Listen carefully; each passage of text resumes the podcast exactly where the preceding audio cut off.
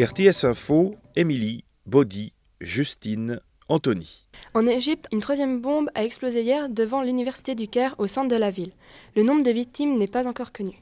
La 28e édition du Salon du Livre de Genève accueille le Japon comme hôte d'honneur.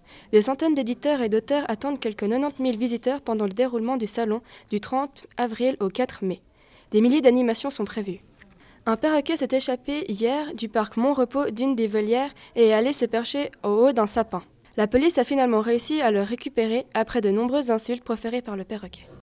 Une grève des pilotes cloue au sol les avions de Lufthansa. La compagnie aérienne allemande a supprimé la quasi-totalité de ses vols. La Suisse est également touchée.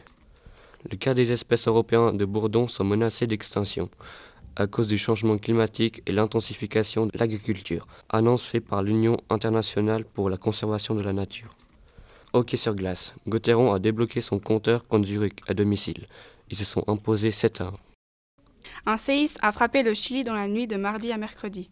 Il est de magnitude 8,2. Une alerte au tsunami a été annoncée et déjà 6 morts retrouvés. 900 000 personnes ont été évacuées. La campagne pour la fermeture de Mühlberg a été lancée hier. Les citoyens devront s'exprimer sur le sujet le 18 mai. Alerte au tsunami au Chili. La nuit passée, un séisme de magnitude 8,2 a fait 6 morts. 900 000 personnes ont été évacuées. Une campagne veut la fermeture de la centrale nucléaire de Mühlberg. Un individu a lâché une couleuvre dans le train qui faisait la liaison Berne-Bâle. Le serpent a été retrouvé par la police.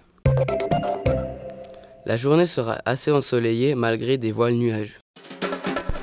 Continuez l'actualité sur rtsinfo.ch.